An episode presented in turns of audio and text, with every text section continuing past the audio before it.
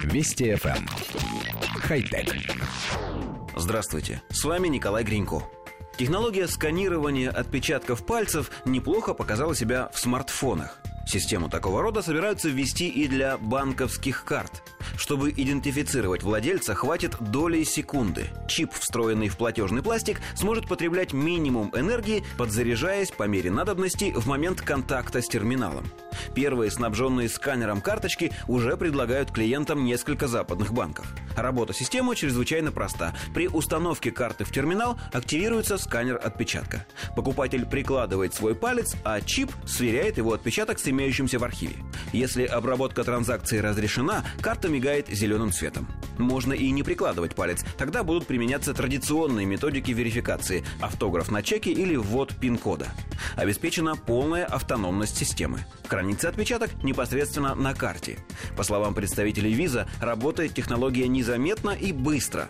Как полагают в компании, вскоре данный подход станет основным. Среди всех предложенных ими способов биометрической проверки распознавание отпечатков пальцев получило наибольшее одобрение.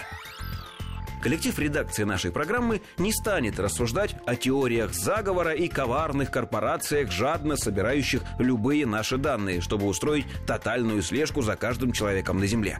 Таких разговоров хватает и без нас. Вместо этого попробуем порассуждать на тему безопасности такого метода определения владельца карты. Без сомнений, пин-код, тот набор цифр, которым мы пользуемся сейчас, не самая надежная защита. Его можно забыть, злоумышленники могут узнать его обманным путем, не говоря уже о том, что некоторые хранят его записанным на бумажку. Отпечаток пальца – технологический шаг вперед, поскольку старая технология давно себя изжила. Разумеется, и тут все не так просто. Со временем злоумышленники обязательно научатся обманывать сканеры, подделывать отпечатки или получать доступ к счету каким-нибудь другим неизвестным сегодня способом. Тогда банкам придется сделать следующий шаг, а злоумышленники будут вынуждены их догонять. Это бесконечный процесс.